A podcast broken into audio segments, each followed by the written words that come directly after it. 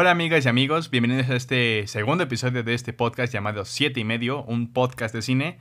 Y esta vez tenemos invitados diferentes, ya que, bueno, ellos mismos se van a presentar. Tenemos como primer invitado por primera vez a Isidro.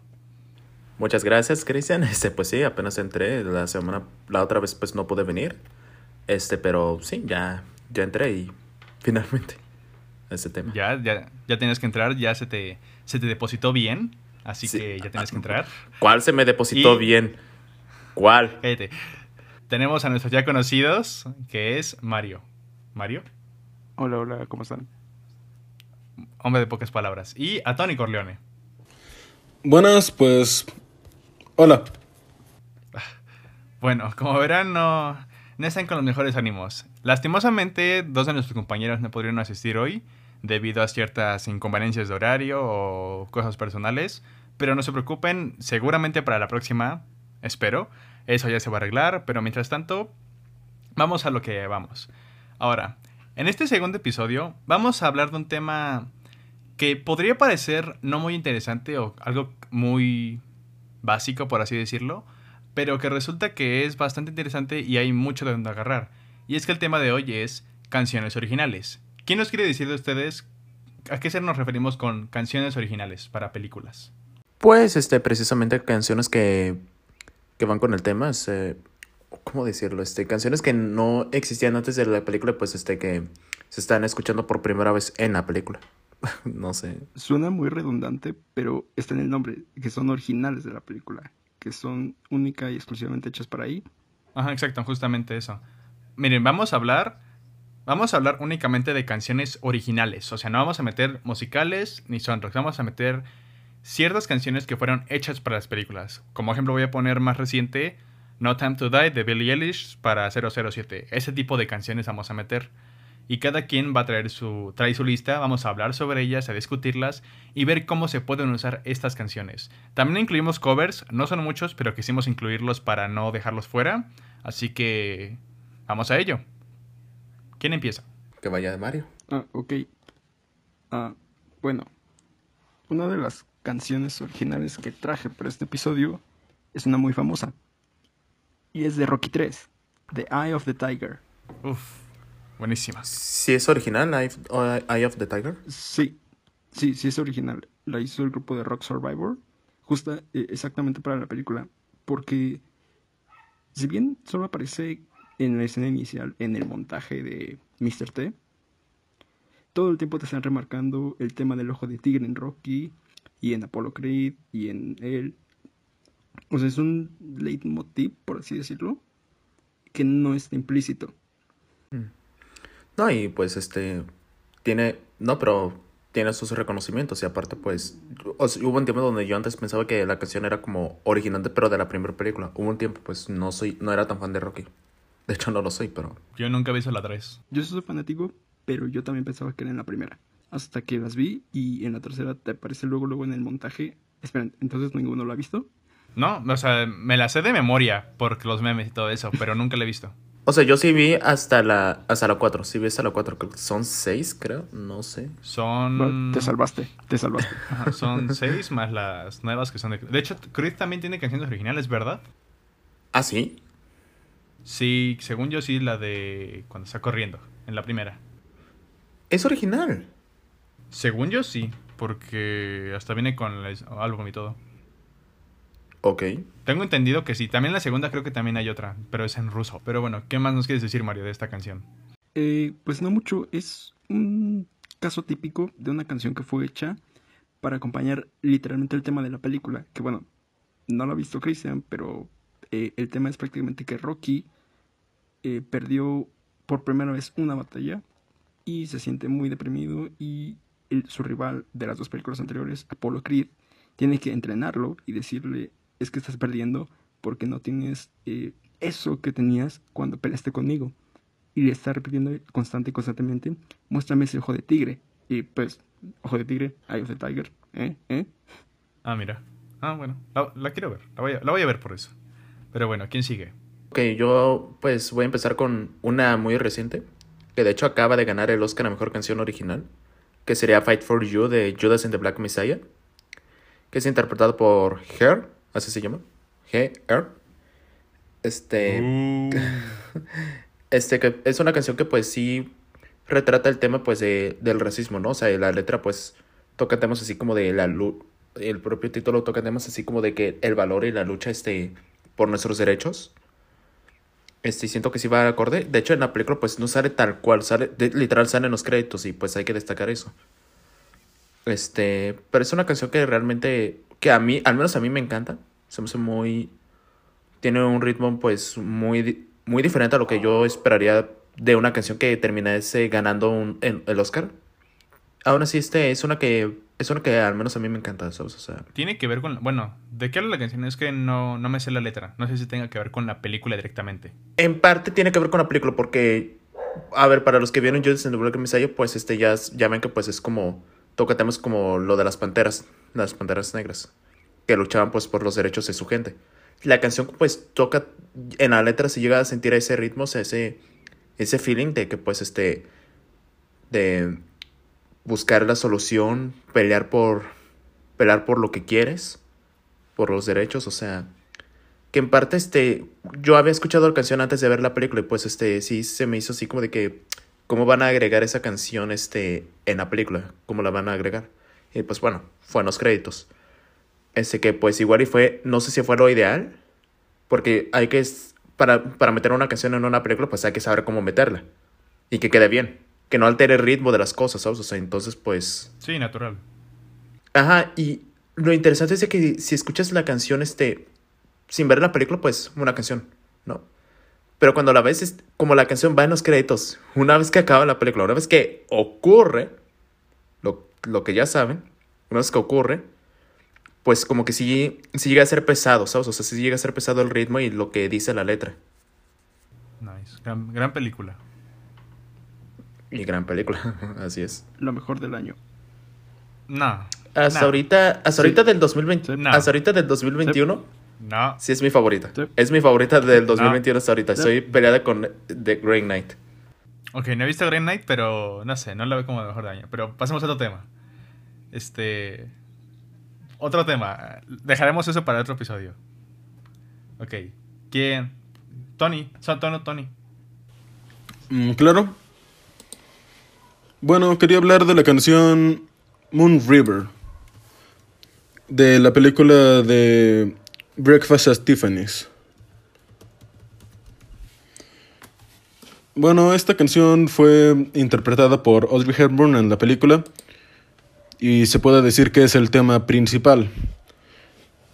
Y como tal, la, la canción en cuanto a la letra no tiene tanta relación, es decir, la letra habla más bien sobre el deseo de expandirse y así, y más que nada los recuerdos del autor de la canción de su infancia en el sur de Estados Unidos. Y bueno, pues la canción fue ganadora del Oscar a Mejor Canción Original de su año. ¿De qué trata la película? Nunca la he visto, tampoco. Eh, bueno, la, la película es sobre una mujer en Nueva York que conoce a un hombre, a un- conoce a un escritor y es sobre su relación y distintas cosas. Ok. Ok, creo que, creo que ya es todo. Así que voy a pasar con la mía. Sí, creo que pueden continuar. Ajá. Ok, creo que vienes con lag.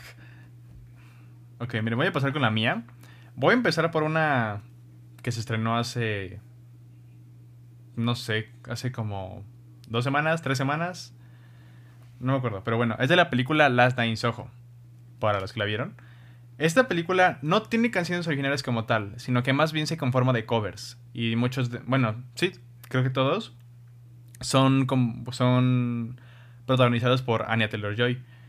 Y miren, voy a reservar mis comentarios de esa película en general, pero voy a decir que algo que tiene esa película es que sabe usar muy bien la música. Como decía Isidro, sabe usar muy bien la música, la sabe meter muy bien, y no solo eso, sino que sabe sabe darle contexto a la escena. Porque hagan de cuenta, en Last Night Soho, para los que no la vieron, las canciones que meten, todo lo que tiene esa, ese ambiente en la película, van de acuerdo al tipo de canción que esté sonando en ese momento. Por ejemplo, la que traigo aquí es Downtown, que es una canción igual cover de una muy popular en los 60 me parece. Y esta canción habla de olvidar los problemas, eh, de ir al centro de la ciudad. Y igualmente de olvidar las preocupaciones, de entender, de perderte en este mundo, en el centro. Que es justamente un poco de lo que habla la película y de lo que trata el, arco de esta Anya Taylor Joy. Igualmente en la letra mencionan cómo es.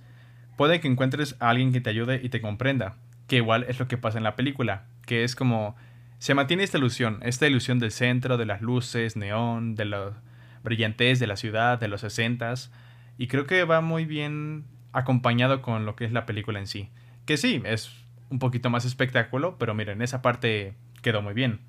También hay otras canciones, como la de You Are My World, que igual está muy bien usada en la película, es usada en una cierta escena muy, muy, muy importante.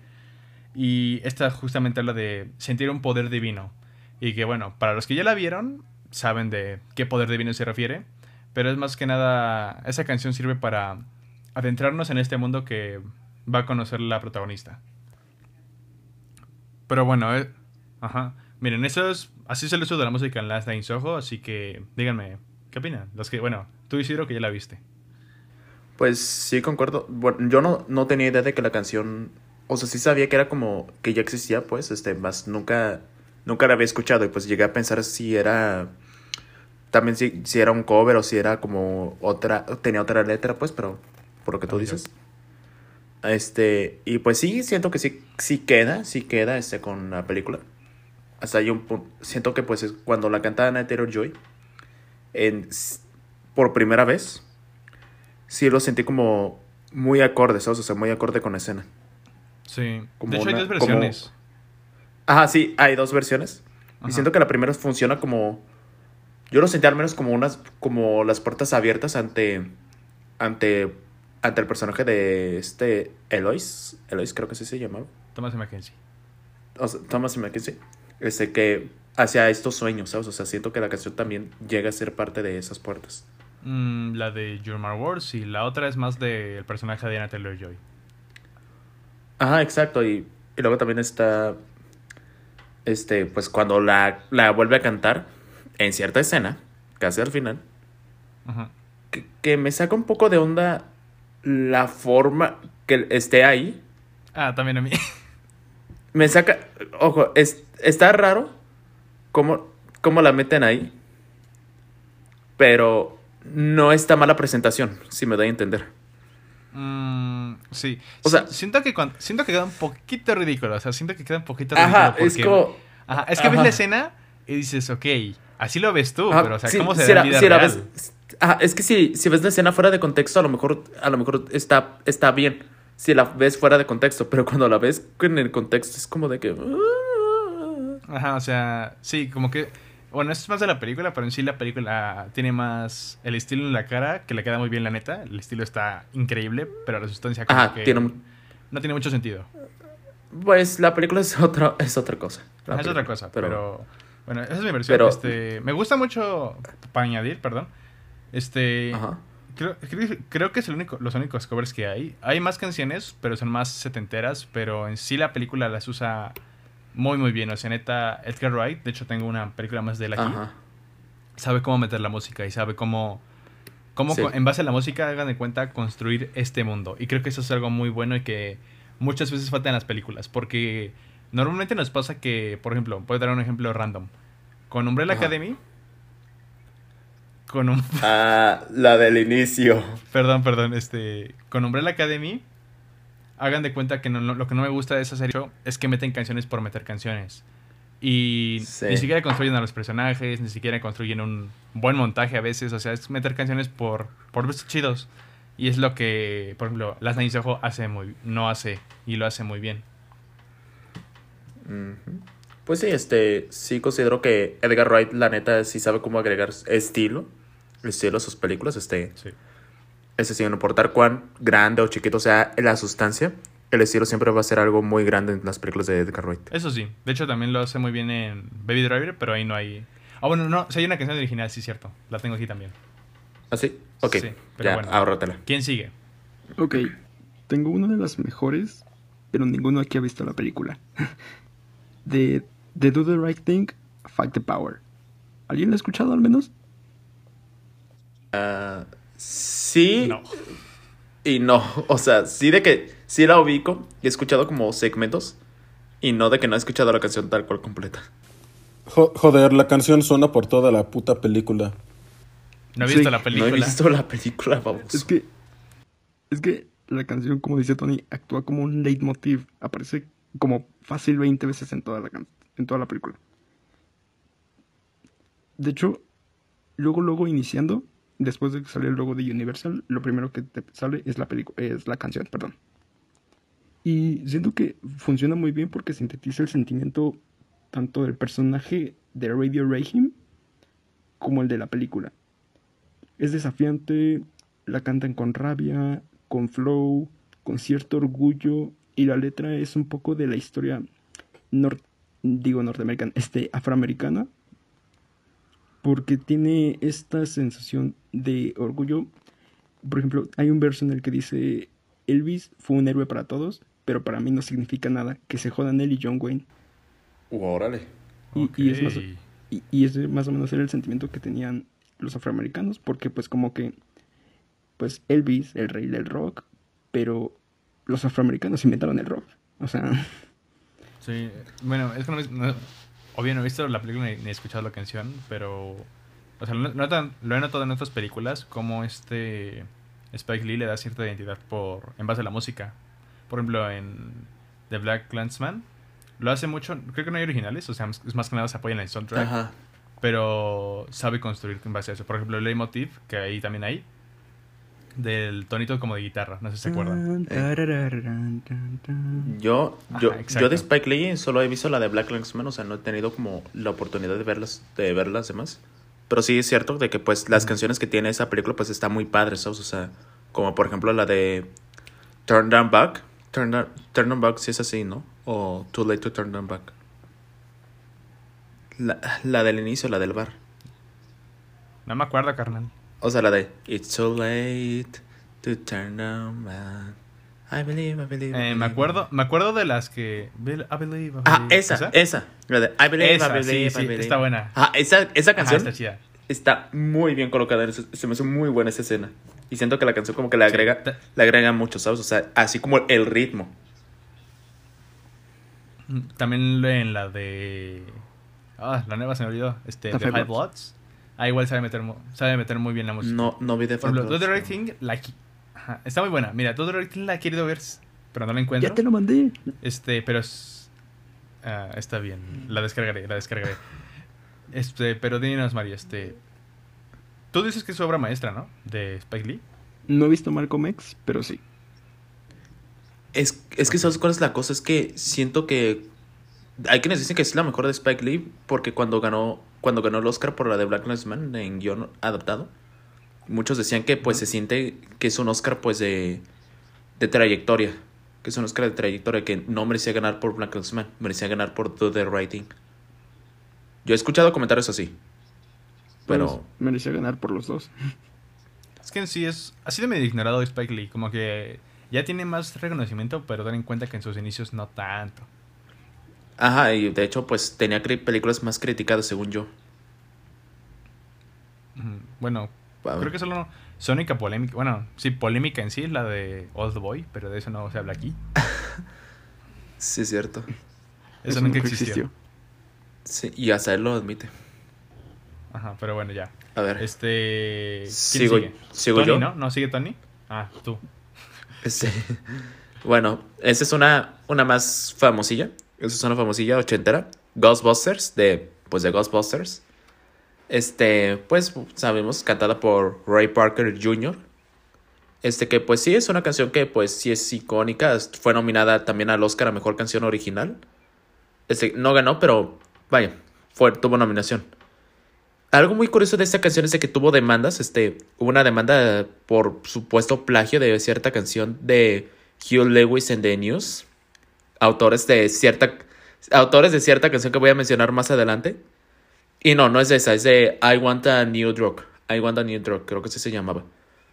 Este, que bueno, este, tuvo su polémica, pero aún así, pues, eso no evitó que la canción tuviera, fuese un éxito. tuviese un número musical, digo, un video musical. Y pues bueno, este, claro que en la película, a diferencia de lo que dije con Judas el Black Messiah, esa, esa canción ahí sí aparece, que yo recuerdo en tres segmentos, digo, en tres momentos. Al inicio, como intro. Una vez que la primera, una vez que pasa la primera víctima, ahí se presenta pues este, el título mientras se escucha la canción. La otra es en un montaje donde presenta pues cómo los cazafantasmas están siendo exitosos y famosos. Y es una, muy, es una escena muy padre, le da como mucha agilidad a, pues, a la escena. Y pues bueno, al final, al final, ya cuando terminaron de salvar la ciudad de Nueva York, este... Y ahí suena la canción. Que es una que siento que le da como mucha, mucha esencia y mucha personalidad, le da una identidad auditiva a la película para mí, desde mi punto de vista. De hecho, yo de esa canción, bueno, es que Supe un poquito más de ella y sobre sus ciertas curiosidades en, por un programa de Netflix que se llama Las películas que nos formaron. Sí. Y ahí justamente hablan de... Es muy bueno, es un gran programa. Y ahí justamente está el cantante y habla de cómo, cómo la construyó. Dijo, mm, a ver, ¿cómo, cómo, ¿cómo hago una identidad justamente lo que tú decías para los Ghostbusters? O sea, ¿cómo hago esta identidad? Y las y se ocurrió, creo Ajá, me parece que viendo la televisión o algo así, no me acuerdo, que dijo, o sea, voy a, ver, voy a construir los cazafantasmas como si fuera eso. Un, como si ya estuviera en tu vida diaria de ¿a quién vas a llamar? A los cazafantasmas. Y sí, está muy bien. O sea, me gusta mucho esa canción. Sí, es tiene mucha. aporta mucha esencia y estilo a la película. O sea, que sí, la película no será, tal, no será la gran cosa. Este, se entiende que haya tenido malas críticas y quién sabe qué. Pero es una película que no se toma en serio a sí misma. Es icónica. Ah, y es, ah, y es un Clásico no sé. No sé si, se le puede considerar un clásico. Pero. Ajá. Pero este. Hay más, hay, más versiones, ¿no? Porque según yo, en la. No la nueva que va a salir ahorita, la nueva pasada. Hay una nueva versión de esa canción, ¿no? ¿De, de cuál hablas? ¿El remake o la secuela que viene? Eh, no, la de las mujeres. Sí, salió, salió una. Ay, sí, hicieron una nueva versión y salen escritos. Y, ay, Dios, no, no, no, no, no. Ah. No la vieron, ¿verdad? creo que no quieres hablar de eso, pero bueno. Tony. Ah. Sí, no, no, no. Dale, Tony. Ah, claro, bueno. Voy a hablar de una canción de El Señor de los Anillos, específicamente El Retorno del Rey, que al igual que mi canción anterior ganó el Oscar a Mejor Canción Original en 2004. Bueno, ah, es, la es la canción Into the West, interpretada por Annie Lennox. Y es una canción que la mayoría de sus letras son sacadas de algunos capítulos de, del libro El Retorno del Rey, ya saben, de Tolkien.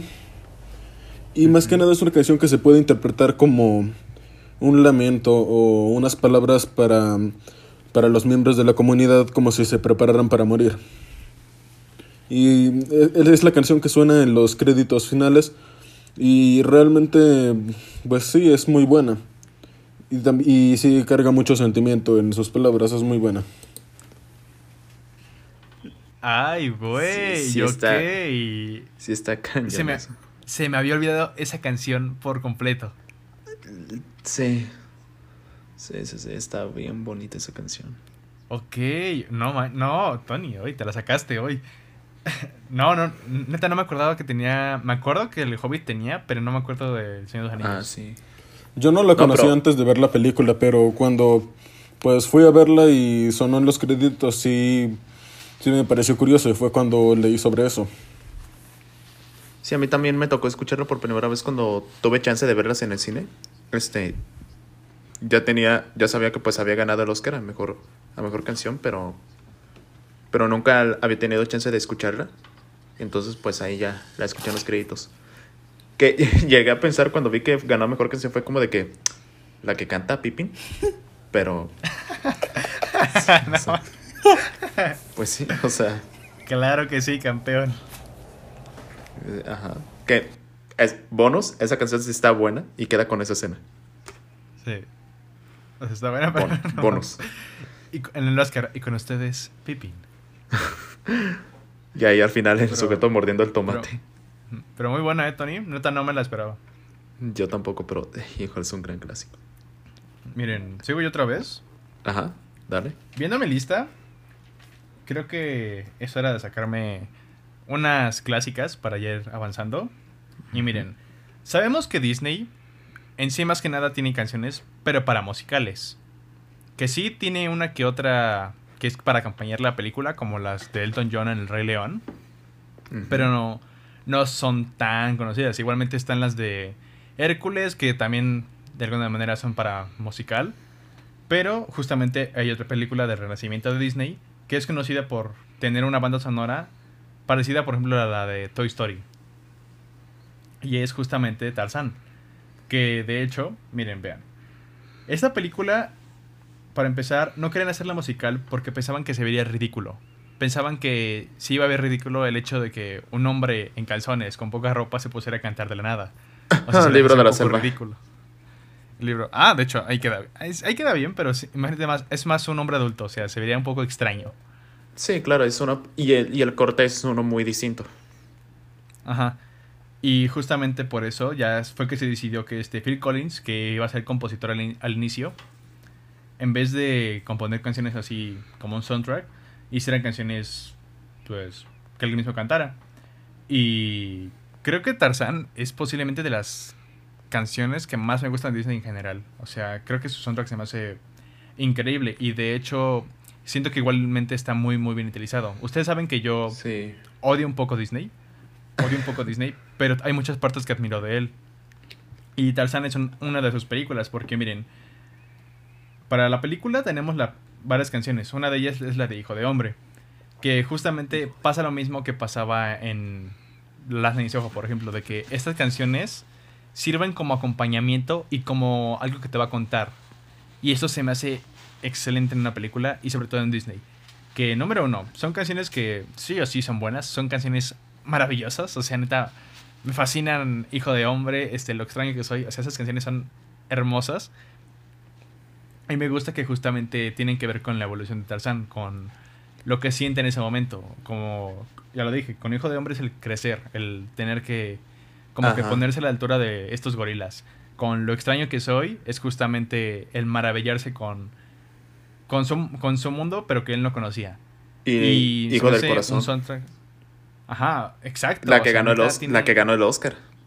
Ajá, tiene canciones increíbles, o sea, neta, son increíbles. Sí. Y de hecho, Phil Collins las cantó en inglés, en alemán, en francés, en italiano y en español. Fíjate. Que de hecho, creo que es la única película del, de- al menos del renacimiento de Disney. Este que las canciones no son de lip sync. O sea, de que los personajes la canten. Creo que es la Mm. única. Creo que creo, creo que es la única. Mira, El Rey León tiene canciones así, John, pero no estoy seguro de qué otra, porque Es- El Planeta del Tesoro no la he visto, así que no sé. Pero esa, el, el planeta del, tesoro no creo que sea del renacimiento. No, sí es. Sí es. Sí es. según yo acababa en Tarzán. En Tarzán acababa el renacimiento, pero Acaba con El Planeta del Tesoro. Pero ese es otro tema. ok, ese Ajá, es es otro, tema es otro tema. Es otro Ajá, tema, bueno. otro tema, pero ok. Miren, siento que de Disney en sí actualmente se ha decaído mucho. Demasiado. Y por ejemplo, voy a mencionar otras tipo de rápido. Otra que tiene canciones originales, que es Cruella. Sí tiene una original, ¿no? La de Call Me, la de Call, Call Me Cruella. Exactamente. Por ejemplo, miren, en Cruella es un buen ejemplo de cómo no hacerlo. De cómo no meter canciones. Porque quiero dar esta pauta para nuestros espectadores.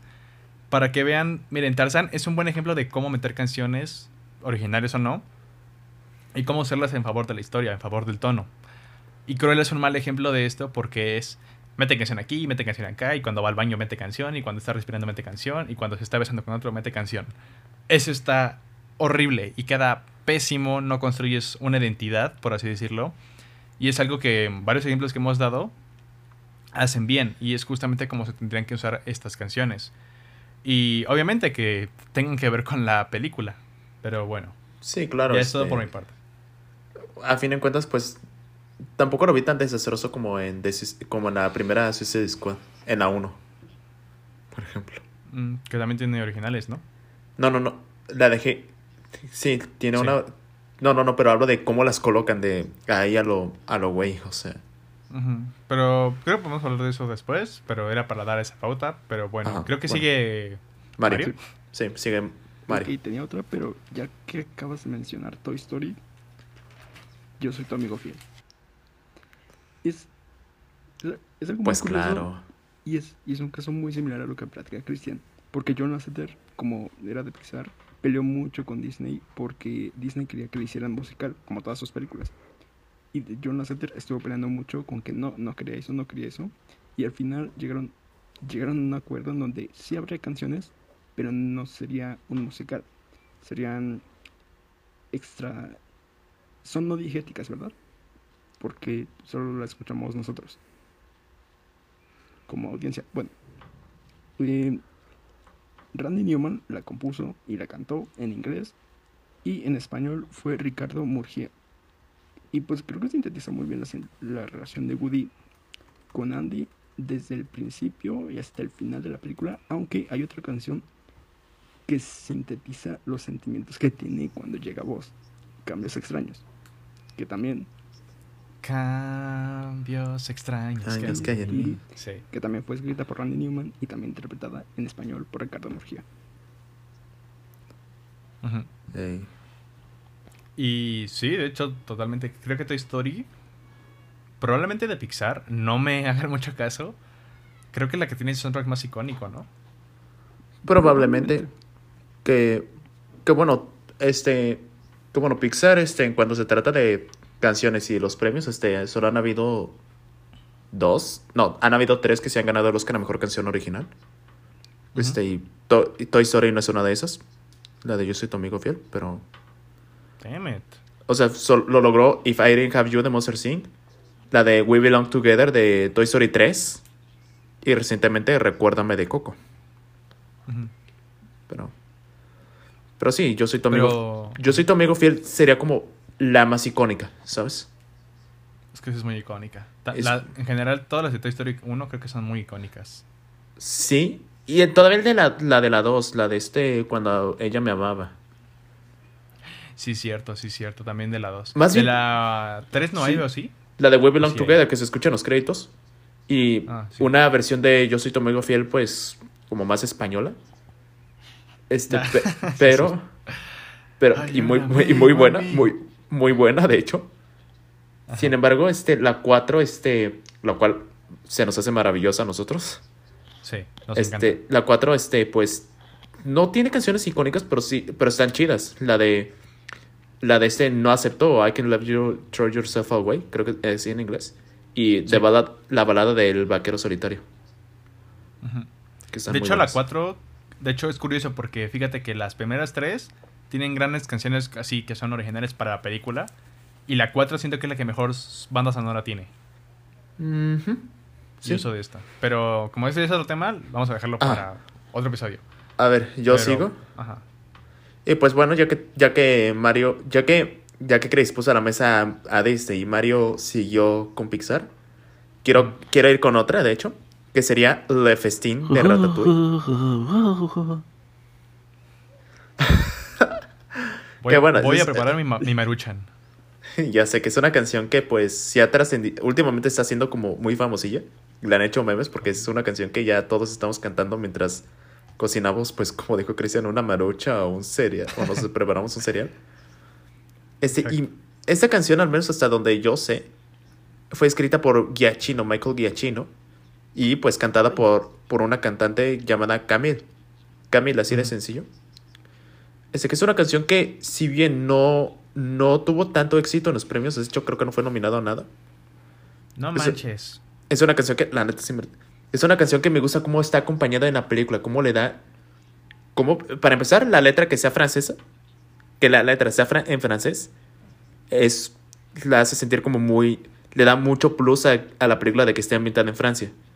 Sí. Y además está muy bien colocada en la película y es el mismo caso de Ghostbusters. Aparece en diferentes secciones. Por ejemplo, el inicio de la propia canción está en la intro de en la intro de Disney y Pixar en la película. Ujú. El inicio de la canción.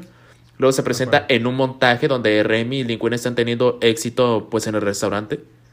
Y al final, ¿Sabes? O sea, y siento que queda muy bien. Además de que pues la letra pues es de cómo de cómo los sueños vienen, el festín y todo eso, o sea, se me hace increíble, la verdad.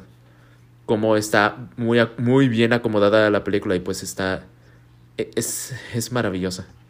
Simplemente se me hace Oh, maravillosa. ¿De eso habla? O sea, la de, o sea, la letra es... ¿Cómo? O sea, es que yo, no- o, aclaración, no hablo francés. O sea, ¿de qué habla en sí la canción? O sea, yo... O sea, tampoco hablo fran no hablo francés. Este, pero claro que sí quise buscar la letra en español. Eh, pu- eh, pues este sí toca temas así como de, de, de lo que es, de lo que es cocinar, ¿sabes? O sea, el amor por cocinar. Mm. El amor de cocinar y en parte pues el sueño que tenemos hacia ello y así, o sea, y es, es maravilloso. Y siento que no- viendo, la- es, viendo, una vez que leí la letra, pues siento que no, no sé cómo se debería traducirla al español o incluso al inglés. Ve tú a saber. Se va a sentir muy extraño. Pero vaya, se me hace una excelente, se me hace excelente esa canción. Y muy atinado que haya sido francés. Es que es muy bonita. O sea, la Es que, canción. ajá, es, muy bonita Ajá. esa canción. Es muy Yo bonita. cuando vi Ratatouille, no, no noté esto que tú decías de que está al principio, a la mitad y al final, pero me gusta mucho cómo le hacen igual al final de para dar como que el toque mágico a París, al toque mágico a esta ciudad que obviamente es consumida por su comida. Por su comida, ajá. Ajá. Y sí, de hecho, la Ratatouille creo que en general igual es de las mejores de Pixar. Y sí, o sea, La Fistín se me hace una canción. Me sorprende que no la nominaran por eso, porque se me hace una canción, neta, por sí sola, hermosa. Ajá, pues vete a saber, vete a saber si. Vete a saber por qué sea. Porque la película fue nominada a banda sonora y no sé si por ahí tuvo que ver. Quién sabe. Pero bueno. Pero quién sabe. Bueno, Tony. ¿Tienes una de Pixar o Disney para seguir con la tradición o la vas a romper? Ajá, para como que seguir el hilo. Eh, bueno, lamentablemente tendré que romperla. Y bu- bueno, voy a hablar con una canción de, de James Bond. Una, una, una de las más conocidas, bueno, sería Skyfall de la película Skyfall. Pues es una, es una canción interpreta, es una canción interpretada por Adele. Y, y como tal, la canción se siente los que hayan visto Skyfall, no voy a decir nada, pero tiene un inicio un poco fuerte para el protagonista. Así que querían una canción que se sintiera un poco levemente oscura para este inicio, dando, dando un... y acompañado con los créditos iniciales, que es donde suena la película, la canción. Es que, es que la canción queda muy bien. Fue cantada y escrita por Adele. Y pues sí, es eso. ¿Sabes? Este, de hecho, ajá. También, ta- también algo que vale la pena mencionar es que al igual que mis otras dos canciones, ganó el Oscar a Mejor Canción Original en 2013. Se lo merecía. Definitivamente. Pues sí, es una, es una canción realmente, realmente potente, como quien dice, este. Y, y sí, la neta sí está como. Siento yo que también es un tema de- del que tenemos que hablar, de que el ritmo de la canción sí va con el ritmo de la película en general. Muy bien merecida ese Oscar. Bueno, para seguir con esto de Tony de Skyfall y canciones de 007, yo también traigo una de 007, pero sé que también este Mario trae una. Así que, ¿qué, qué les parece si llamamos así para ahora pasar de, de Disney a 007? Pues no tengo, no tengo Ok. nada de James Bond, Yo- así que yo- pues. Ajá. Yo, yo traigo You Know My Name, que es de Casino Royale, mm, mi película favorita de James Bond. ¿Qué? Eh, ok. sí. Bueno, eh, esta canción querían a alguien que pudiera dar un tono más agresivo, que se notara que este es un inicio de James Bond. Pero bueno, como todos lo sabemos, las películas de Daniel Craig fueron las primeras en introducir una trama para el personaje a través de toda su saga. Sí. Entonces querían que hubiera una canción que lo introdujera bien, que fuera poderosa. Y pues tuvieron a este Chris Cornell y la compuso, es una canción de rock, un poquito diferente a lo que estaba acostumbrado James Bond. La letra es muy agresiva y junto con la voz de este Chris Cornell le da un toque perfecto. Ese final, You Know My Name. Está bien, chicos, bien precioso. Siento que la canción sirve también como una introducción a, al nuevo, a Daniel Craig como James Bond, ¿sabes? O sea, como tú lo dices. También funciona para eso. Fíjate que igual, este, me acuerdo que cuando vi 007, este, Casino Royale, esa canción se me hizo maravillosa. Neta, se me hizo maravillosa.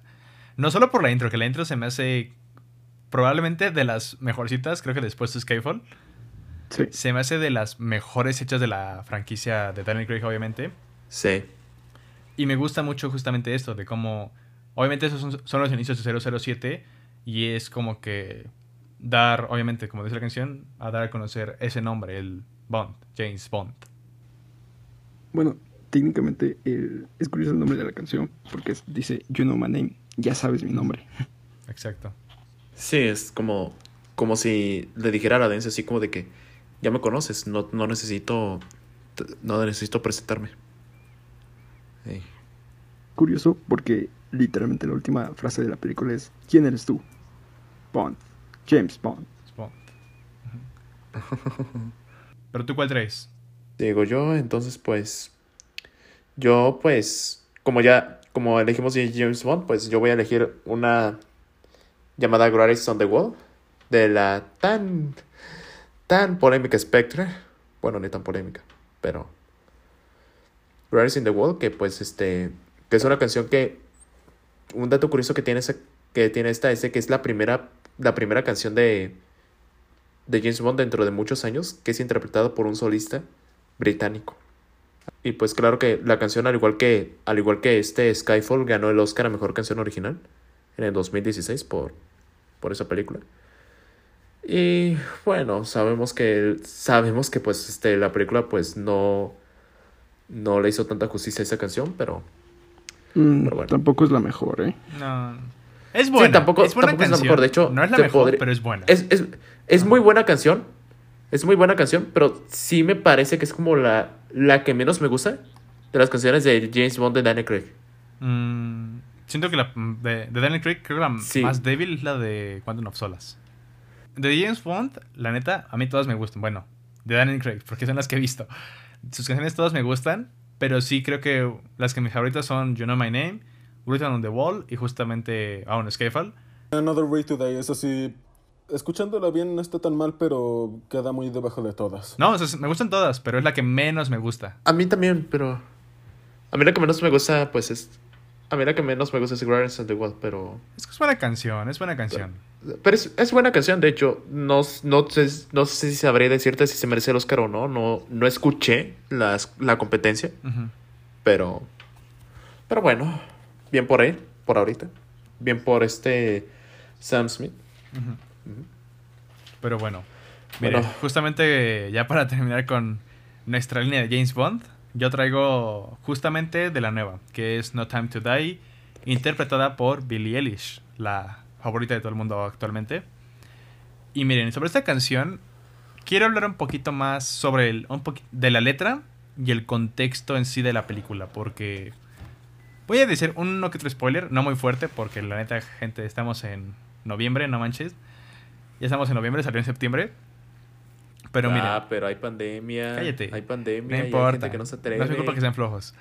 Miren, Ah, pero miren, la letra la tengo aquí justamente para irla analizando un poquito. Habla so- justamente sobre una persona, sobre un amor, que dice, tú eras mi vida, pero la vida está lejos de ser justa. Fui estúpido por amarte, fui imprudente al ayudar, era obvio para los demás. Esta justamente habla un poco de lo que vemos en la película, que al comienzo de esta vemos a James, un James Bond feliz, vemos a alguien, a un Daniel Craig diferente en comparación con otros. Y es alguien que ya tiene de alguna manera su vida, su amor con cierta persona. Y esto justamente se rompe a los primeros 10 minutos, ¿no? Más o menos. no, 30. Los primeros 10 minutos después del flashback. Ajá, sí, los primeros 10 minutos después del flashback es justamente que esto se rompe. Y es justamente también de lo que la canción, de cómo pasa esta, entre comillas, traición por a Bond. E igualmente habla más de la película, el- habla del contexto del resto de la película, que es justamente el, el tiempo. Si estamos en un paraíso o no, el cómo nos encontramos en un abismo con la persona que amas. Porque, y es lo que me gustó mucho de la canción, por eso la puse, porque en la película vemos a un James Bond ya cansado, ya retirado, un James Bond que básicamente ya vivió, o sea, después de Skyfall, después de Spectre, ya vivió todo. Y es como que esta decisión, más bien, no, no decisión, que hace, esta misión la hace justamente por alguien que ama, por, por él, no la hace por la agencia, la hace por él mismo. Y es lo que me gustó mucho de lo que habla la canción, de cómo hacer esto por la persona que amas, que aún así te, te defrauda o te llega a traicionar, por ejemplo, pero lo haces porque la amas. Y la película igualmente habla de no hay tiempo para morir y bueno, sabemos cómo acaba la película, eso sí no daré spoiler, pero se me hace muy melancólico y se me hace una canción perfecta para, para despedir a un James Bond que francamente se... Es mi favorito, pero es el único que he visto, la neta. Pero es una franquicia de películas que se me hace excelente. Se me hace una franquicia de películas excelente. Tiene sus bajas, las tiene, como todo. Pero las buenas, neta, son muy buenas. Tenemos mucho tiempo, pero ¿en qué? Ay, no, por favor, no, no me recuerdes esa frase. Ay, no. Ya quieren conocer a Juan. Cabe destacar que, para mí, No Time to Die, Dune estará bien chingona, pero No Time to Die es mi blockbuster favorito de este año hasta ahorita. Mire, ya acabamos con James Bond, ¿qué sigue? Pues bueno, ¿sigues tú, Mario? Bueno, mm, interesante. Ok, voy a escoger la que para mí es una de las mejores canciones escritas para una película. Barbie Girl. Tengo una pregunta. ¿Alguno de ustedes ya vio Eight Mile? ¡Oh! Ya sé de cuál hablas, ya sé de cuál hablas. Déjame, pongo mi capucha, carnal. Del Ku Klux Klan. Sí o sí tiene que estar aquí esta canción. Los pocos, con, los pocos escuchas que no tengan cultura y no sepan de lo que estoy hablando, estoy hablando de la canción Lose Yourself de Eminem. Para Eight Mile. Güey, qué gran canción. Es... Ay, Dios, no Es- sé si es de la excelente. Sintetiza perfectamente la historia de Beer Rabbit en Sí. toda la película. O sea, literalmente, la primera escena que lo vemos, que está nervioso, vomitando, el espagueti, literalmente est- están los primeros versos de la canción. Y como dato curioso, hasta el día de hoy es la canción de rap más escuchada de todos los tiempos. Es que, híjoles, es que sí Eso es me alegra. buena. Eso me alegra. Bien, es una, bien podría ser la mejor canción, al menos de, de este siglo, en una película original. Bien podría ser. Es que es maravilloso. Sí. Es que, ay, Dios, es que, ay, Dios, esa canción. La escuchas y como que, como que lo típico de que te, te- te animas, que- quieres golpear a alguien en la cara y todo. sí. Y estuvo, chi- estuvo chido verlo a Eminem nuevamente en los Oscars del 2020. Mm, sí, cierto. Yo me volví loco. También. Estuvo, estuvo chido, estuvo chido. Y- y- Dios, Ah, Mario. Es que es una. Es que no sé. Bueno, Ma- Mario, háblanos de la canción, que es tu canción. Háblanos más de ella. Sí. Dios, ya todos van a ser una basura con lo que vamos a decir ahora que mencionaste. Ajá. Es que, ¿qué se puede decir de esta película? Bueno, de la película sí hay muchos pedos, pero de la canción no hay ninguno. Ajá, o sea, la película. Ni uno solo. Mira, la película a mí se me hace muy buena, se me hace buena. Pero Sí, la es buena. canción, la Es buena película. canción. Es que es que- sí, es que miren, de por sí la película es sobre. Como que. ¿Cómo, diré- cómo describir la película? Es que es muy épica también. Ajá. Como que me encanta que es una vida en, el, en los barrios bajos, en la calle. Y siento que la canción representa muy bien esto. Tiene, de por sí tiene el tono, tiene la, el, el- el toque, el, el sazón de Eminem. Y ah, es que de verdad no sé cómo describirlo, porque me acuerdo que esa película, por ejemplo, a mi hermano mayor le fascinaba esa película. Le fascinaba demasiado. Y a mí lo que me atrapó de la película fue la canción, porque me acuerdo que vi, vi, escuché esa canción y dije, Dios, qué buena canción, Dios. Una pregunta, ¿tiene, ¿tiene tu edad, no, Chris? Esa película. Mi hermano mayor, No, no, no, Ah. la, la película tiene tu edad, ¿verdad? mm, no sé. Es de, ¿Cuándo 2000, salió? es de En 2002. el 2002. ¿Qué mes? No sé. No sé, pero es de tu edad, por, Pues, pone. Sí, sí. ¿Ven? Cuando yo nací, Ajá. llegó una maravilla. Así como yo también, cuando salió el Señor de los Anillos el Retorno de Rey. No, tú no. Cállate, Chris. Pero, ajá, pero neta me hace... No mames, pinche Mario, ya no sé qué decir. Bueno, Ay, Dios, sigo. dejar esto se, para después. se supone que sigo yo. sigues tú, pero ahorita ya tengo, tengo mi peso fuerte, así que sigue. A ver. Accidentally in Love de Shrek 2. ¿Es la que, con la que quería seguir? Este- Obra maestra. Ya sé. Este que. Es verdad que, pues, este, la canción. Cuando se trata de Shrek 2 y sus canciones, es verdad que la gente suele mencionar más a la de Yo quiero un héroe. No, no Holy No Hero.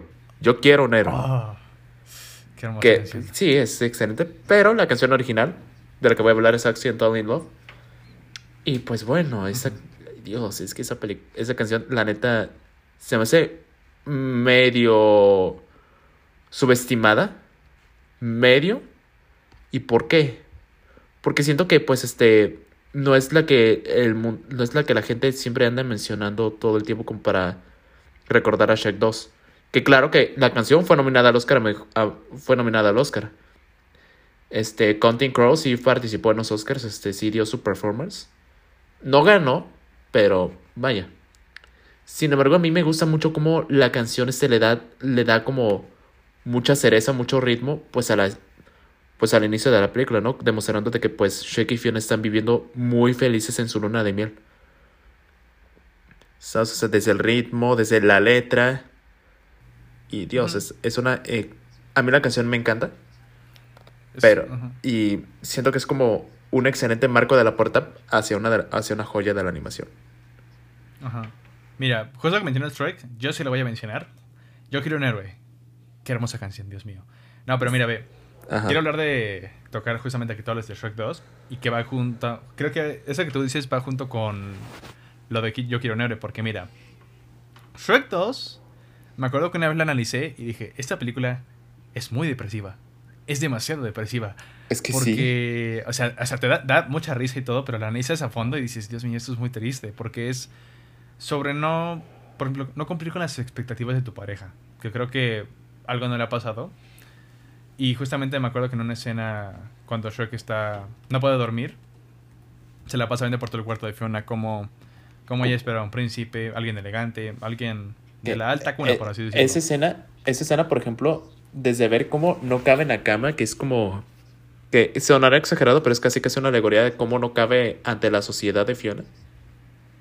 Y como sí, cuando, cuando está buscando el cuarto, está en el cuarto ahí dando como un recorrido, pero no sabe qué está buscando, ni siquiera sabe qué está haciendo, porque no sabe qué hacer ahora. So, o Sí, sea, y de hecho es justo un poco de lo que habla. Toda la película es de eso, porque me gusta que la película en sí. No voy a desviar, no voy a desviar mucho del tema, es para que, como tiene que ver con la canción, mm, habla mucho de que, por ejemplo, Shrek no es tanto de oh, los ricos y los pobres, no, es más que nada que Shrek. Shrek sí tiene que cambiar, porque tiene ciertas actitudes un poquito tóxicas, sí, tóxicas. Y me gusta que justamente la película es sobre cómo dejar eso atrás para ser la persona que quieres ser, para la persona que tú amas, para hacerla feliz. Y en eso se es cuando ahí llega Yo quiero un héroe, que la canción es donde ¿dónde están los buenos hombres? y todo eso. Y justamente cuando ella dice, "Dale", y es cuando dice, "Yo quiero un héroe", es cuando vemos a Shrek. Y me gusta que justamente todo eso de lo que habló la película, de lo que se trató, se condensa en ese clímax, que es cuando ya vemos a Shrek ya hecho un héroe, como si fuera un héroe de cuentos de hadas, ajá, que es el que va a salvar a la princesa, el que va con su ejército, el que derrota a todos. Es justamente esa evolución. Ajá, es justamente... ya después a cambiar por Fiona y así, ¿sabes? O sea, sí, sí, sí. Y como decía, Accidental in Love da un excelente, una excelente continuación y, e inicia esta secuela. sí. Justamente, es justamente lo que muestra esta evolución de toda la película, de cómo este Shrek se transforma en un héroe. Y de hecho por eso decía que van conectadas. Ajá. Exacto. Antes de que pasen a lo siguiente, quería mencionar un dato de esa canción, Yo quiero un héroe de Shrek 2. También podría estar en este video, bueno, en este podcast. ¿Por qué? Ay. Porque también es una canción original de la película Footloose. Sí, cierto. Ah, si quieres, ahórratela. Si es que. Este, ¿No viste Footloose? No, es que Yo, no yo recuerdo. tampoco, yo tampoco. Ey. Este, ok. pues bueno, Ah, este, Cris- Cristian, Pa- paso ¿tú, yo. ¿tú seguirías? Ajá. Voy yo, porque Tony se le acabó el, lo material. Pero miren, como, como Mario trajo el peso pesado, dije, yo también me la voy a sacar y la pondré aquí. Ok, aquí voy. Miren, vean. Todos conocemos la película La Maravilla, la obra de arte, ya por tu nombre. Oh, sí. Sí, es muy y buena. bueno, voy a hablar de. Voy a hablar un poco de la película, porque miren, la película, para los que no lo sepan, se lleva a cabo en los 80s y es sobre cómo un joven se enamora de, de otro, de otro hombre. Y cómo este experimenta esta sensación de enamorarse de otra persona, de su mismo sexo, sexo perdón. Y miren, Se descubre lo que mismo. tengo aquí, ajá, lo que tengo aquí es que el director Luca Guadagnino quería para la película usar la música como un un narrador emocional. Quería que la película y su música tuviera funcionara como un narrador emocional para el personaje de Helio más que nada. Y de hecho lo dijo, me basé un poquito más que nada en películas como Barry, Barry Lyndon, por ejemplo. Mm, ya. Y de hecho, cada canción, hay dos canciones que son originales y una que es una nueva versión. Que miren, las originales son Mystery of Love, que las conocemos creo que todos, Vision of Gideon, y la nueva versión es la de Fu- Fural Device. Y miren, tengo aquí los significados justamente de cada una, como que igual, lo que ustedes decían de que como están, hay canciones al principio, al intermedio o al final, aquí se repite, pero justamente para mostrar cada etapa de este enamoramiento. Por ejemplo, miren, en la película, cuando este Helio empieza a sentir esta atracción, esta... Como todos nos pasa que me está gustando alguien, me estoy sintiendo atraído por esa persona. De que te gusta, te gusta verlo, te gusta escucharlo, te gusta estar con esa persona. Es justamente de lo que habla la primera canción que aparece, que es la nueva versión de Full Device, que habla de el enamoramiento, del amar, que dice, me encanta verte, me encanta no sé, me, encanta esta cierta persona. Y lo vemos en esta escena de Helio, que usa más el, lenguaje visual también, pero eso es, otro tema. Y justamente, fuera el device representa el, enamora- el enamoramiento de Helio. Luego de eso, pasamos a la secuencia más famosa de esta película, que es cuando ya, ya están juntos, ya están juntos y se van juntos. Y es cuando ya suena la famosa Mystery of Love. Que neta, si pueden escucharla, escúchenla obviamente. Y si pueden investigar la letra, neta, investiguenla porque se me hace una canción muy hermosa, de verdad. Se me hace una canción muy, muy, muy bonita porque habla igual, ya habla de, no del enamoramiento del amar, habla de esos momentos, ¿saben? De esos momentos con esa persona que... Esa complicidad, por así decirlo, con esa persona, lo que sientes al, al besarla, al tocarla, el cómo quieres que esa persona esté contigo cada momento. Y hasta el momento de la letra lo dice. Miren, estas maravillas algún día cesarán. Y luego dice, bendito sea el misterio del amor. Que es justamente, creo que experimenta, experimenta demasiado bien lo que es este sentimiento. Y se me hace demasiado hermoso. Y de hecho es cuando hoy me duele un poco la... Es cuando me duele un poco la canción final. Que la tercera canción, ya lo dije, es la de Vision of Gideon. Y esta canción es ya está al final de la película, cuando ya pasa lo que pasa. Y se podría decir que las tres canciones en conjunto son como una trilogía que representa las fases del amor, que sería el enamoramiento, el amar y finalmente el cómo eso termina. Porque la canción habla de la de Vision of Gideon, habla de cómo, cómo has amado a esa persona, de cómo la tocaste por última vez. Y incluso la canción, la canción cuando empieza a acabar, aparte de que es muy melancólica, cuando esta canción empieza a acabar se va apagando y se va apagando, justamente como pasa con el amor. Y esto, damas y caballeros, neta es no solo canciones hermosas por sí solas, es cómo usar una canción, cómo usarlas para dar a conocer tu personaje, el ambiente en el que se encuentra y cómo usarlas como un narrador incluso. Cierto, cierto. Oh, solo voy a decir que Visions of Gideon me rompe. Sí. Sí. De hecho, Sí. me puse triste porque me puse a investigar las canciones y vi las letras y dije, "Shit". Ya, güey.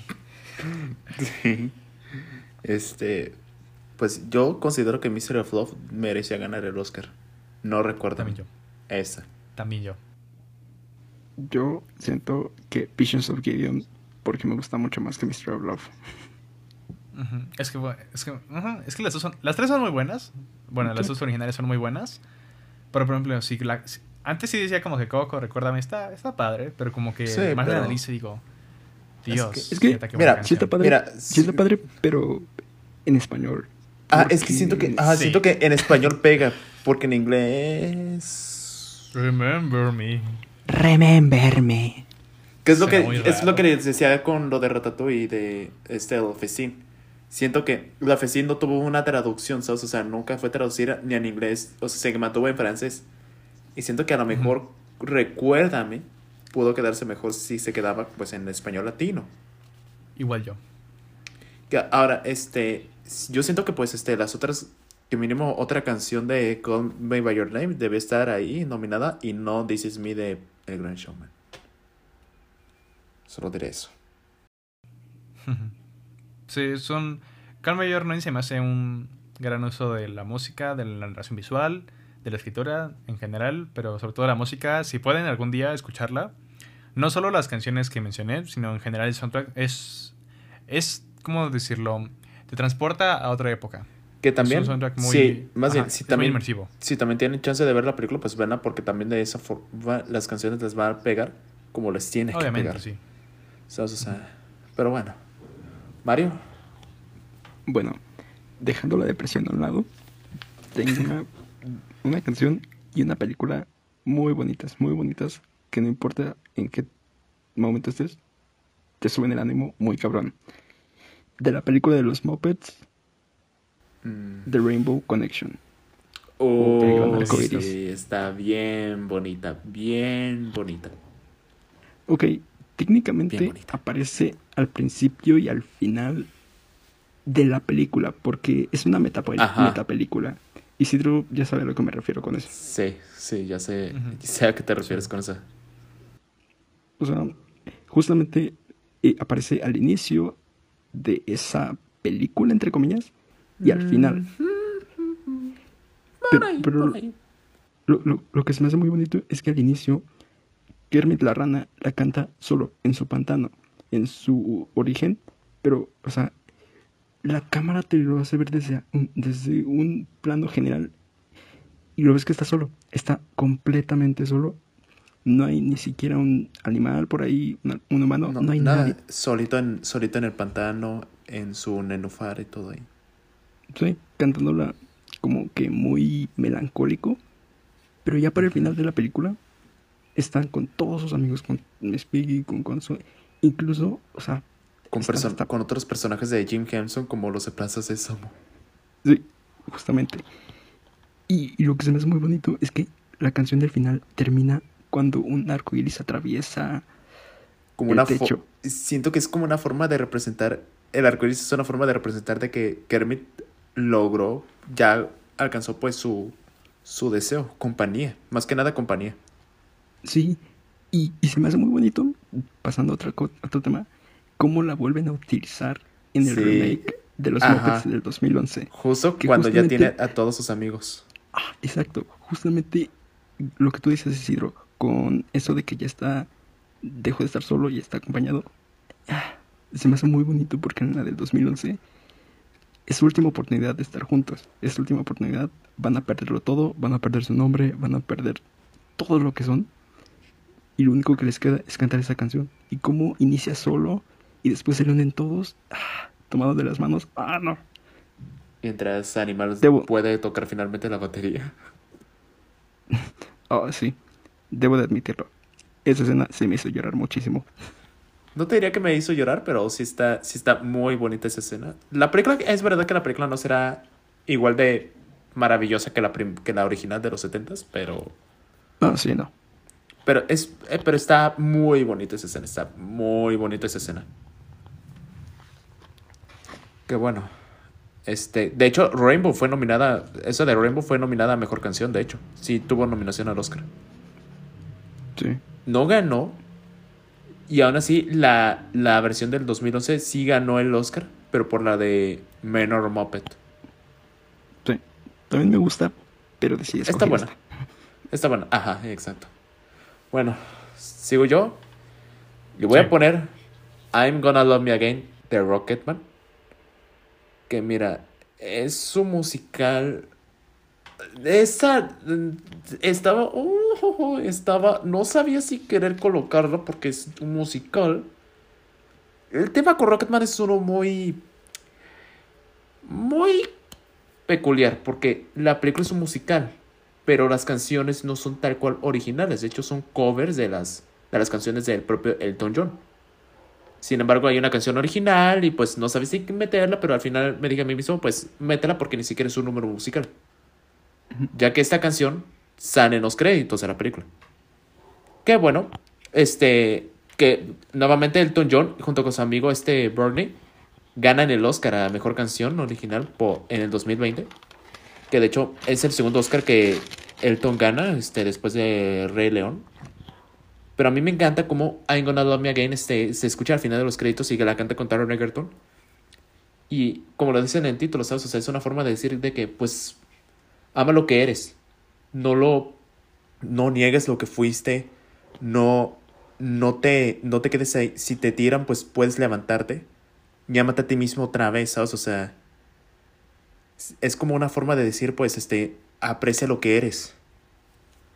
Y sabes, o sea, y siento que es una forma, que de esa forma, pues sí pega más.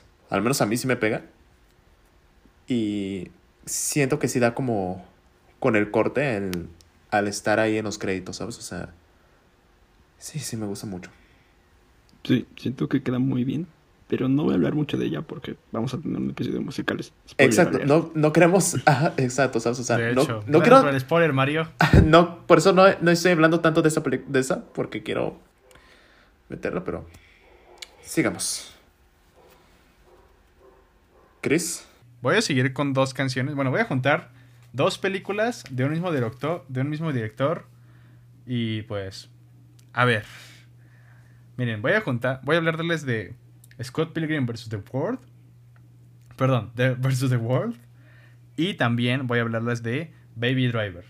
Que son dos de las películas más conocidas del director Edgar Wright. Y bueno, miren, voy a empezar con Scott Pilgrim.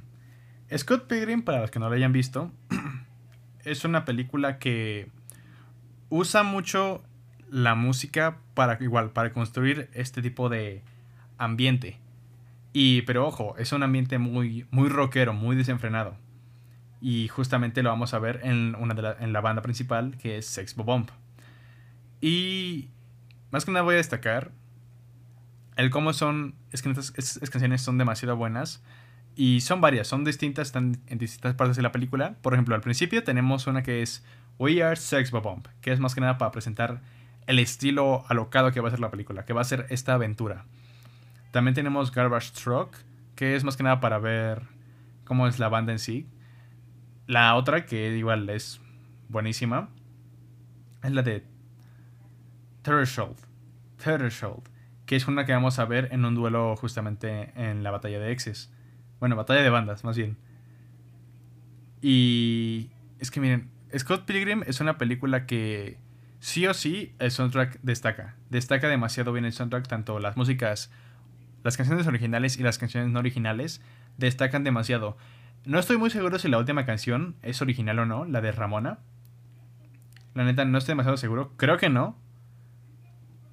Pero igual, esa canción hace mucha referencia justamente al interés amoroso del personaje, que es Ramona Flowers. Y de hecho, hay, no, creo que hay una re- reinterpretación, pero no estoy seguro. Pero por ejemplo, en la otra película que es Baby Driver, sí hay una reinterpreta- reinterpretación, que es la canción, la canción de Easy. No sé si se acuerdan. Sí. Que la canta esta Sky Ferrera. Ajá, miren, es curioso porque esta canción se utiliza dos veces en la película. Se usa la, la canción original, que es cuando justamente este baby deja, supuestamente deja esta vida de crimen. Y la usamos al final, que es cuando ya pasó todo lo que pasó.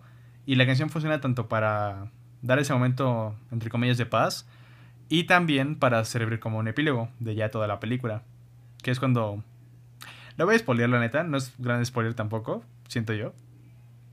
no te le afecta. Cuando este baby va, va a la cárcel, cuando tiene sus cartas y todo eso, todo lo del juicio, y luego cuando finalmente ya es libre, usan esta canción. Usan más que nada sus notas, como que, ¿cómo se diría? Sus coros, más que nada los usan. Y es, es una gran re- reinterpretación y neta se me hace muy grande porque igual en Scott Pilgrim hay otra reinterpretación, pero esta vez por Brie Larson, de la canción Black Sheep, me parece. Ajá, y neta, Edgar Wright, o sea, Edgar Wright es un maestro para la música, porque miren, en Baby Driver lo utiliza para la edición, el ritmo de montaje, el ritmo narrativo, y igualmente, igual, el ambiente. En Scott Pilgrim lo utiliza para el ambiente, a veces para el ritmo de ciertas escenas, no demasiado ahí, pero la sabe usar muy, muy, muy, muy bien. Sí, es un... Edgar Wright, como ya lo dijimos al inicio, este Edgar Wright la neta sí sabe cómo ponerle estilo a sus películas y pues... eh, y una forma de hacerlo es con las canciones que coloca, originales o no. Sí. Sí. No tengo mucho que decir, realmente son muy buenas canciones, muy buenas películas, una mejor que otra, no voy a decir cuál cuál, pero bueno. Yo sí, Scott Pilgrim.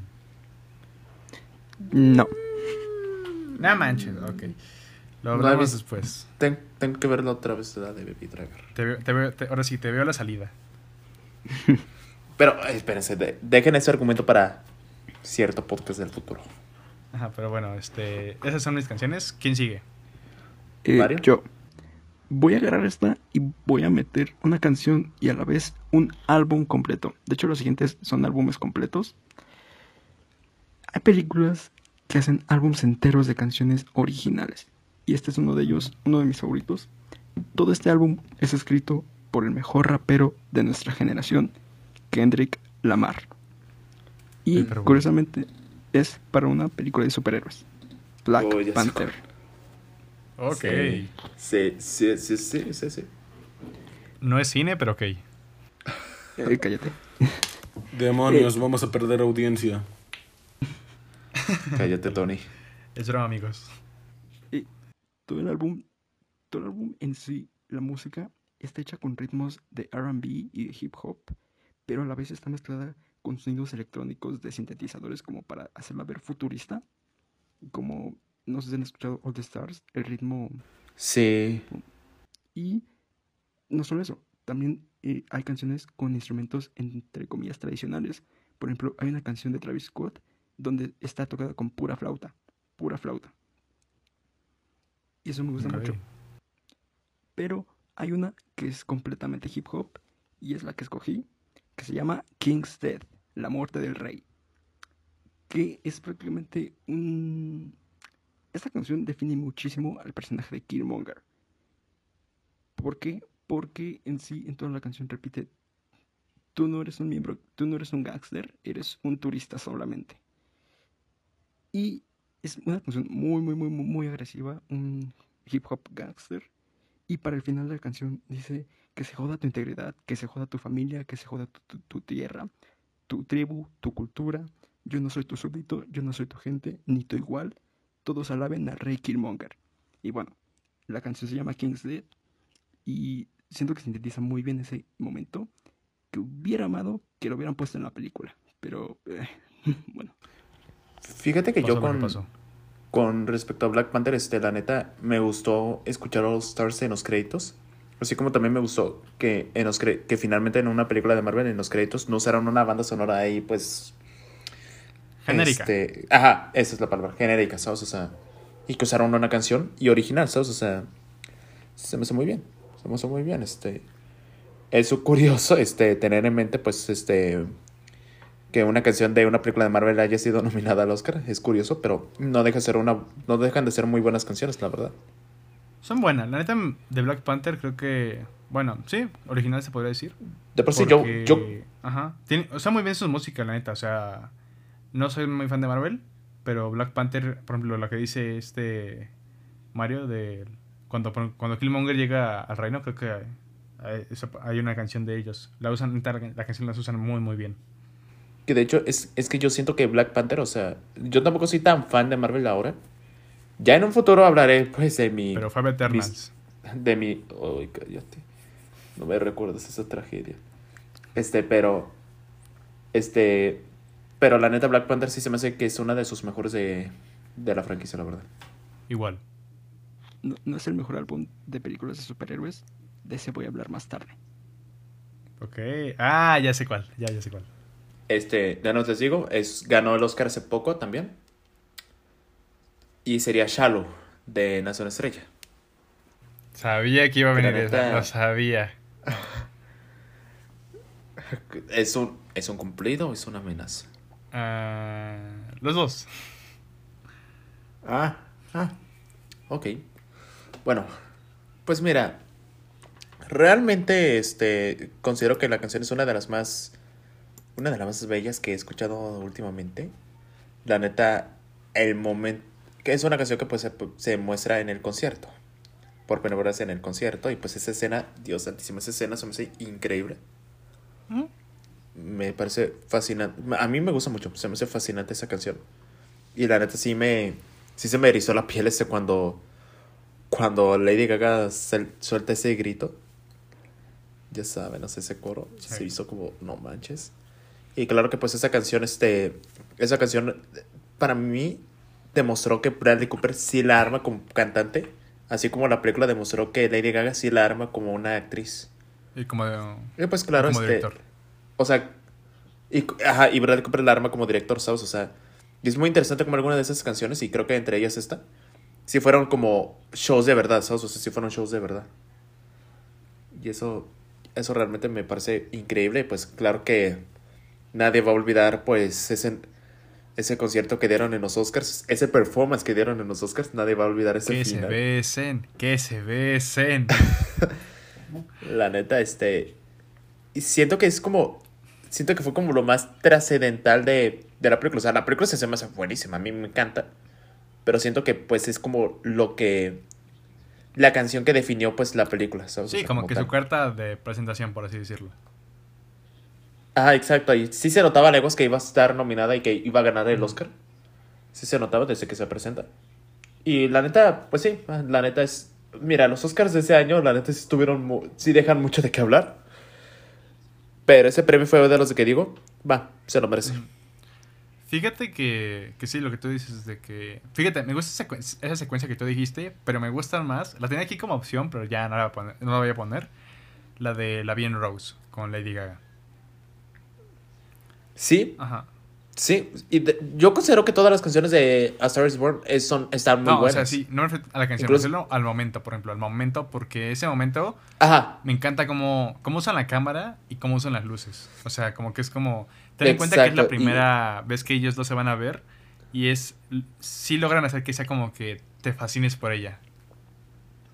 Sí, sí, sí. Y la fotografía bien bella y, y claro que las canciones pues sí logran pegar como deben, ¿no? O sea, debo mencionar de I Will Never Love Again. Uf. Muy bueno. Pero sí. El Shallow es, una- es otra. Shallow es otra y pues la neta, a mí me encanta, me Sí. encanta. Que hace poco vi una lista acerca de que... De, eh, vi una lista acerca de las mejores canciones de películas de los últimos años y pues Shallow quedó en primer lugar. Mm, Ah, debatible, debatible, debatible, pero... deba- debatible, y debatible, pero... Debatible, pero... Bueno, Sí, pero ya es otro tema. Pero bueno, Mario. ajá, es otro tema. Ajá, dale, Mario. Vas tú, Cristian. Ah, sí, cierto. Ah, sí, cierto, Pensé Chris. que ibas tú. Miren, Yo siguiéndole la corriente. miren, les voy a dar un juego rápido. Mario no participa porque ya, ya sabe cuál. Les voy a decir tres películas y díganme cuál de estas creen que es la que tiene la canción. Número uno, Blade Runner, la original. Número dos, Spider-Man 1. Número 3, Alien. ¿Cuál de esas, tres can- de estas tres películas creen que tenga la canción original? Digo, ¿Qué? digo, ¿Tú cuál crees que sea, Isidro? Será típico, Lady. Ah, ¿Spider-Man? No. Fíjate que creo que sí tiene, pero no. Es Blade Runner, la original. Tiene una canción original. Es que, vaya, nunca, no esperaba eso. Ajá, bueno. de hecho, es que miren, yo no sabía esto porque la canción no está en la película, no, me- no sé si está en los créditos, probablemente sí, pero en la película en sí no está la canción. Y yo un día, que estaba escuchando el soundtrack de Blade Runner, me encontré que se puso esta canción. Y resulta que es original de la película, porque fue compuesta por Vangelis y se llama One More Kiss. Sí, One More Kiss así a secas. Y miren, la canción es más que nada sobre el amorío que tiene nuestro personaje principal con esta replicante. Y neta, gente, como lo dije con Mystery of Love, si pueden buscar esta canción, búsquenla, aunque no, aunque hayan visto Blade Runner y no hayan escuchado esta canción, es una canción muy hermosa. Es muy hermosa. Es. ¿Cómo se lo explico? Vemos que en la película tenemos este ambiente medio noir. Mm, noir combinado con el cyberpunk. La canción sabe captar muy bien este. el tipo de ambiente noir que tiene la película. Y justamente es más que nada sobre. Como ya dije, la relación entre Dick Decker. Dick Decker y la replicante. Y sabemos que en la película. Sí está la trama de cazar a los replicantes, pero también tenemos la subtramita esta de... Ajá, de cómo pues, enamorarte de una inteligencia artificial, por así decirlo. Un robot, básicamente, un robot. Y de cómo, cómo desarrollar estas emociones, cómo sentir atracción. Y es lo que me gustó mucho la canción. Y neta, no sabía de esa canción, se me hizo maravillosa. Se me hizo maravillosa. Y deberían escucharla, deberían escucharla. Y ver Blade Runner si no la han visto, porque es una película imperdible que creo que todos tienen que ver antes que morir. Y su secuela. Que por ahí hay un debate si la secuela es mejor o no, pero. Es mejor, lo sabemos. Ahora continúas tú. Este. sí, se supone que sigue. Sigue Mario, se supone. Ah, sí. Ay, qué pex. Ay, perdió la orientación. Bueno, recuerden que yo les dije que estas últimas tres iban a ser álbumes en general. Bueno, aquí está otro y de una película muy reciente. Yo amo su soundtrack. Promising Young Woman. Oh. Tengo muchas canciones, pero si tuviera que quedarme con una, no lo haría, porque es una decisión muy difícil de tomar.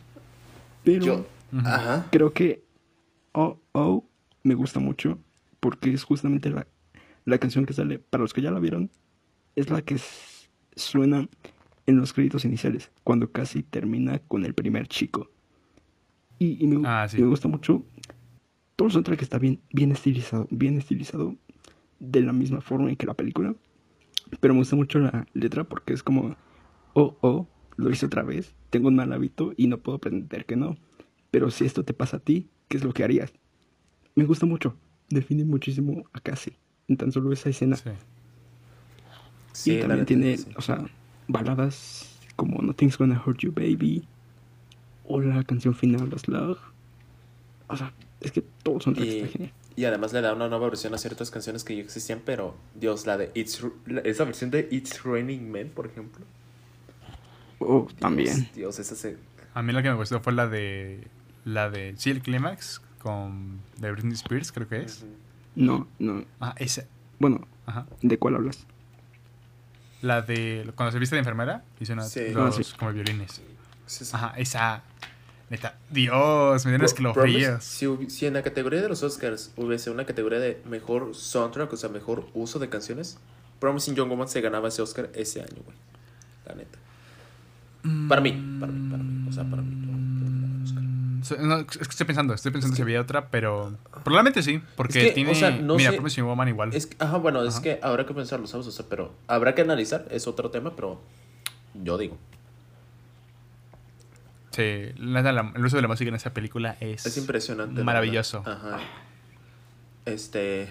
Mira, yo lo escribiría en E, P, I, C, A. Estupendo.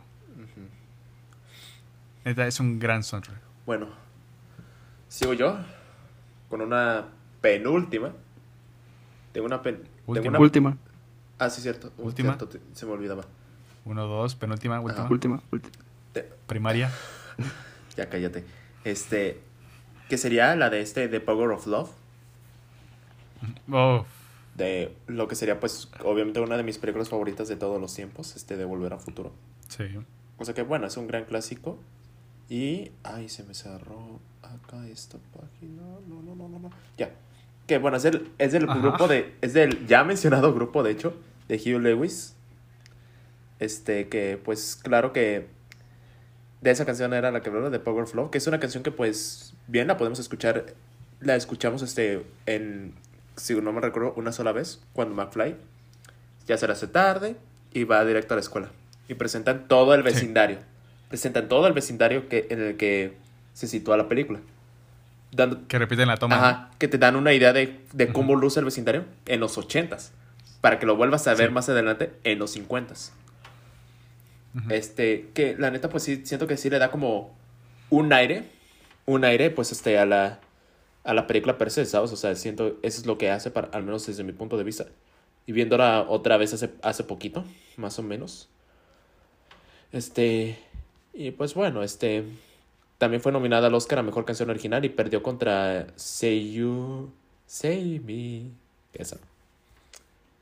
Ay, es que está bonita. Está, está bonito. Son dos canciones. Son, son dos canciones del Volver al Futuro, ¿no? Ese sí, Volver al Futuro tiene dos canciones. Eh, una es esa. Y la otra sería, pues, Back to, Back to the Future, Back to the Time, creo. Back of Back of Time, que se escucha en los créditos, de hecho. Bueno, se escucha en dos, en dos ocasiones. En los créditos. O bueno, Y- hay tres en teoría porque hay un cover. Ah, bueno, el cover que hace Muffle. Bueno, esa canción se escucha, la de Back to the Time, en los créditos. Y se presta atención cuando McFly ya despierta después de toda su aventura. Y ahí se escucha en la radio esa canción. Sí, cierto. Y pues bueno, esa que tú dices, este, la de. Este, la que hace cover, pues también. Que es un momento. Johnny B. ah, Good. yo no recuerdo, que es un momento. No sé si el más icónico de la película, pero Yo digo que podría sí. ser ese. Podría ser ese. Pero bueno. La canción, como les digo, es- le da. Siento que el, el sonido, la, la musicalización, los instrumentos. Dios. Personifican muy Sí. bien esa película. A mí me encanta en preparatoria. Me, me encantaba poner esa canción e irme en mi patineta. Sí. Sí, claro. Es- Está increíble. Ajá, La tercera también tiene una, una medio variación de una canción, ¿no? La 3, no los, no los Sí, me parece que es de ZZ Top. No. Cuando tiene como que su versión, ¿cómo se diría? Country, antigua vaquera, no sé Sí, cómo. te- de si una soy canción sincero- justamente si de les soy ellos. sincero, cuando se trata de volver al futuro, a diferencia de muchos, este, solo me fascina la 1, porque la 2 y la 3 solo las vi una vez hace años y no me, no me encantaron en su momento. Sí estaba como medio decepcionado, o sea, vi la 1 y A fue mí como sí de me que... gusta, a mí me gusta muchísimo la 2. Sí, es no. que quiero volverla a ver, ¿sabes? O sea, porque la 1 sí la había visto varias veces este, y pues fue como... O sea, sabía que habían secuelas pues, pero no las tenía. No contaba con ellas y pues, este, hasta que las vi fue como de que... oh. A mí me gustan todas, me gusta más como van. Me gusta más la 1, luego la 2, luego la 3. Me gustan las 3 en general, pero por ejemplo la 3 que te decía tiene tiene una variación de una canción de ZZ Top, creo que también la interpretan ellos, que es como cuando este están en una fiesta en el pueblo y se suena tun, tun, tururún, Ah, sí, cierto. Ajá, Pero porque me acuerdo que me gustaba esa tonada y me gustaba mucho cómo sonaba y luego descubrí que era una variación de una canción de ellos. ¿no?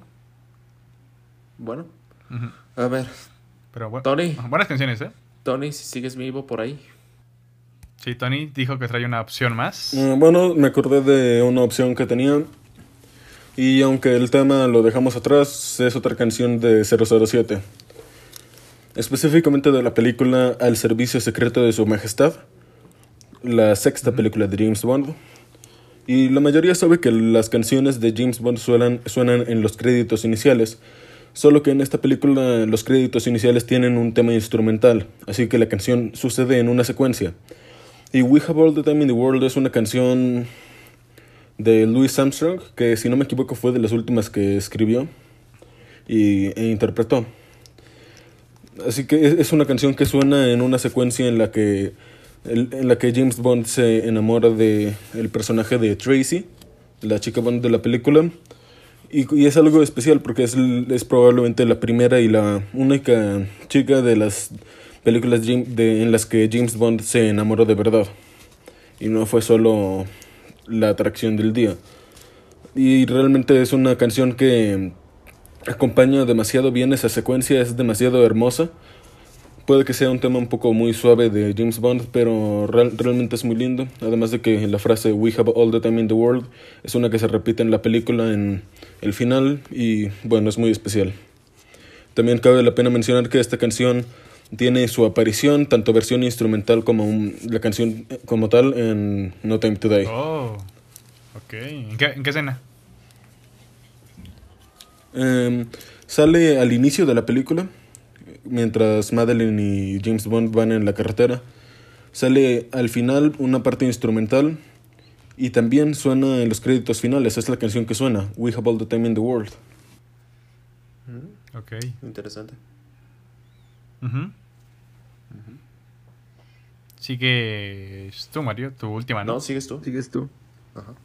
Sigo yo. Ay. No quiero, no quiero. Ah, dale. es que, bueno. Aquí hice trampa, la neta. Hice trampa No. porque es una serie. No. Te callas. No. Este, perdón. No, no, no. No, es que es una serie, perdón. Este. Pero es que se les quería meter porque dije, si no los meto ahora, jamás podré met- volverle a meter. Es lo que ella dijo. Este, miren. Es de la serie Bojack Horseman. No sé si la hayan- la hayan visto. Obvio. Creo que solo, No. ajá, solo Mario. No. En resumen, Bojack es sobre un caballo que está triste. Pero miren, la serie tiene dos canciones. Bueno, tiene varias, pero hay dos canciones que quise destacar. Una de ellas aparece en la temporada 4, en el episodio 2, que se llama I Will Always Think of You. Que, bueno, los pondré en contexto. Este episodio va a tocar a dos personajes que tienen que ver con Bojack. Uno está en el pasado, otro está en el presente. Y este episodio va a contar dos, estas dos historias. ¿Es el de la mosca? Sí, es ese. Este episodio va a contar estas dos historias. Y hagan de cuenta que, en general, la historia del pasado habla de cómo una mamá perdió a un hijo. La historia del presente habla de cómo una, una mosca, justamente, pierde a su esposa. Y al comienzo del episodio, eh, la historia del pasado, vemos cómo cantan esta canción. Pero la cantan de manera muy alegre, muy, muy feliz, un momento familiar muy hermoso. Y ya por el final de este episodio, las dos historias como que se cruzan, haz de cuenta que van jugando con la edición. Y justamente en cierto momento se juntan se juntan estos dos personajes en la canción. Me explico. El personaje del presente la canta y también el personaje del pasado y hacen como que este dueto con la hacen este dueto con la edición. Y miren, esta canción es que neta, este momento, si ven el episodio, si ven Boyack, es muy dura, una serie muy dura. Si ven el episodio, neta, les va a romper. Porque la canción habla de tratar de comenzar de nuevo. Pero los pensamientos de esa persona que perdiste te van a atormentar siempre. Esos pensamientos te van a torturar. Y es justamente sobre tratar de escapar, tratar de escapar de esta, esta depresión por perder a alguien.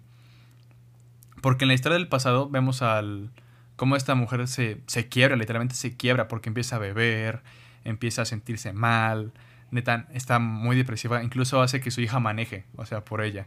Su hija, aclaración, es una, es una niña. O sea, neta, mal, mal, mal.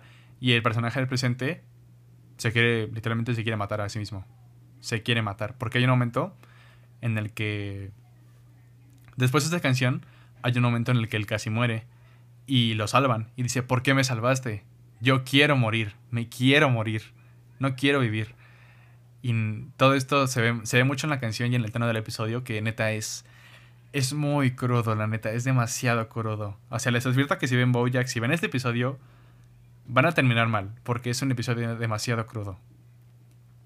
Y ya dejando esto de lado, voy a pasar a otra canción todavía más dura, que, bueno, esta es difícil de explicar porque el- en teoría se, esta canción se arma desde la temporada 1, se canta en el episodio en la temporada 5 y otra vez se reinterpreta en la temporada 6. Yo voy a hablar de la temporada 5. Que contexto de esta escena. En el show de Bojack él tiene una filosofía. Bueno, se maneja cierta filosofía. Y es que en los shows de televisión, cuando todos están felices, termina. Porque ya no hay manera de seguirlo. Tienes que... Y dice justamente que los shows de comedia o series que se alargan son muy realistas en ese aspecto, porque así es la vida real. Porque no estás feliz un solo momento de tu vida. Si estás feliz, el show se acaba. Y ya. Él dice, no, tienes que... Puedes estar feliz por momentos, pero aún así vas a, va a venir otro mal momento. Porque así es la vida. Es un show sin terminar.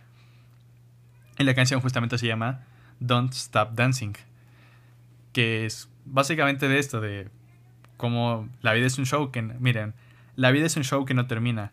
La audiencia es la gente a tu alrededor. Vivir es un trabajo agotador. Y de, de esto habla la canción, porque miren, la canción aparece en un episodio que de por sí es muy crudo, que es sobre la adicción a las pastillas y cómo estas te van a afectar el cerebro. Y en esta secuencia de baile musical, de hecho, empiezan a aparecer puros detalles de la serie, puros malos recuerdos, puros malos pensamientos, todo lo que le afecta al protagonista empieza a aparecer, empieza a aparecer.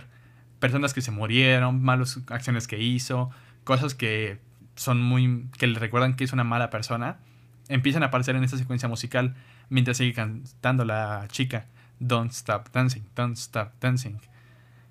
Y neta es una secuencia durísima, es muy duro de ver, incluso como dije, se repite en la temporada 6 Esa y es la más temporada dura. 6.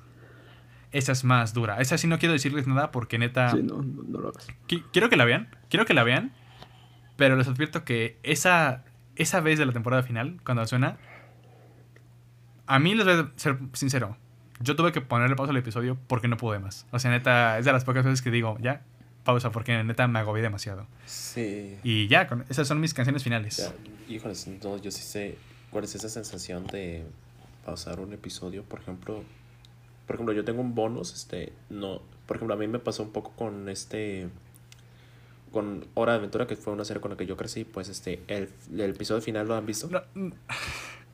Eh, sí, pero no se compara, créeme. Sí, ya sé, ya sé, me imagino, no, no vi, no vi Bojack Horseman, entonces pues, pero por ejemplo, spoilers del último episodio, pues este, cuando suena la de Come Along With Me, la neta, sí fue como de que no chingues, o sea, sonó la guitarra, fue como de que no chingues, le puse pausa, fue como de que, Mm, Pero-. Sí, entiendo, si así pero me, si a mí se- me sentí porque- con Hora de Aventura, vete a saber lo que me deparará con Bojack Horseman. Exacto, es lo que te voy a decir, porque ese final es feliz. Sí. El final de Diablo es un final muy crudo. Sí, o sea, yo sé que Bojack Horseman tiene, es una serie que pues Bueno, sí te, sí deprime mucho. No, no, no, feliz. no el final de la serie, de ese, de ese episodio. Ah, ok. Sí. Ah, híjoles, es... Bueno, no, no, he, no he tenido chance de ver Bojack Horseman y no he querido verla por eso específicamente, ¿sabes? O sea, pues porque siento que me voy a deprimir demasiado. Mm, sí, no te voy a mentir. Pero está muy bien hecha, vale la pena por eso, porque neta está muy bien hecha. sí. Bueno, Mario, Bueno. ¿nos haces el honor? Yo iba a cerrar con una, pero ahora voy a hacer una mención ya que están diciendo canciones que los destruyeron. The A Ghost Story, I Get Overwhelmed. No, ¿por qué? En serio, me cuesta escuchar esa canción. Me Güey, cuesta Siete y medio, esa un podcast depresivo. ¿En qué momento pasamos a mencionar canciones? Creo que yo fui el último en mencionar una canción alegre con Back to the Future. Pasamos de Shrek a esto. No, mira, mi final va a ser alegre, pero tenía que sacar esta. En serio. Ok, Sí. Ajá. sácalo de, Otra- sácalo de una vez. Ajá. Dios. Ah, pero ya para, para pasar algo más alegre, ¿quién seguía? Nadie volverá a ver esos disfraces de fantasmas otra vez. Bueno, cuando hablé de Black Panther dije que no era el mejor álbum de superhéroes. Considero que este sí lo es. Spider-Man Into the Spider-Verse. Uf, muy Sí. buena. Sí. En serio, me gustaría hablar de todas y cada una, pero yo creo que voy a seleccionar What's Up Danger, que es una muy buena canción que es usada en el- mm, tal vez no en el clímax, pero en el paso al tercer acto, Sí. Ajá. donde ah, es que está muy bien hecha, porque justamente en, en medio de la canción tiene un espacio donde no hay nada, donde no hay nada, hay puro silencio. Y justamente en esa escena es en donde Miles está agarrándose con toda la fuerza del edificio donde va a saltar por primera vez. O sea, tiene tanta fuerza ese silencio. Y cuando se suelta, igual sigue viendo silencio. Pero justamente cuando saca la telaraña, como el tipo ya no canta, ya grita. Ya grita. Sí. What's up, danger? Y ah, que hay peligro. Sí. Esa secuencia en el eh, cine ajá, está- Ahí lloré, esa- esa ahí lloré de emoción. específico, Dios, esa secuencia.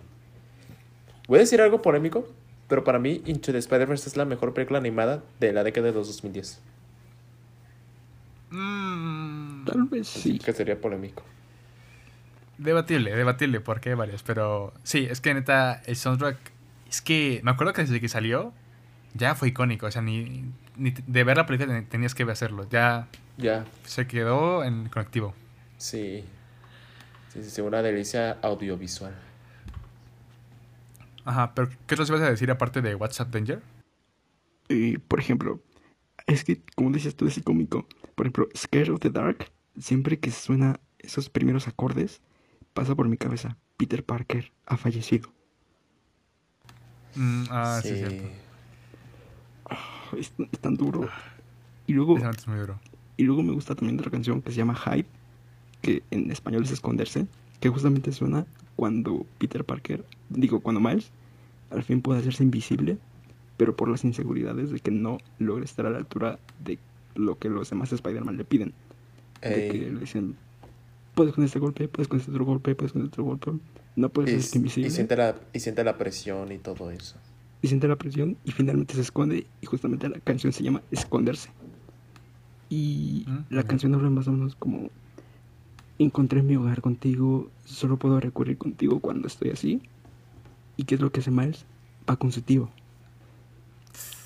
Para y bueno, secuencia que de hecho, perdón, también usa muy bien, no el soundtrack, el ya pero ya, ya el original. Sí.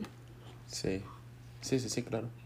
Fíjate que cuando mencionaste lo de eh, soundtrack de superhéroes, este, cuando se trata de soundtrack original, Into the Spider-Verse, pero soundtrack, que tenga canciones ya existentes, Megamente, al chile. ¿Cuál? Megamente.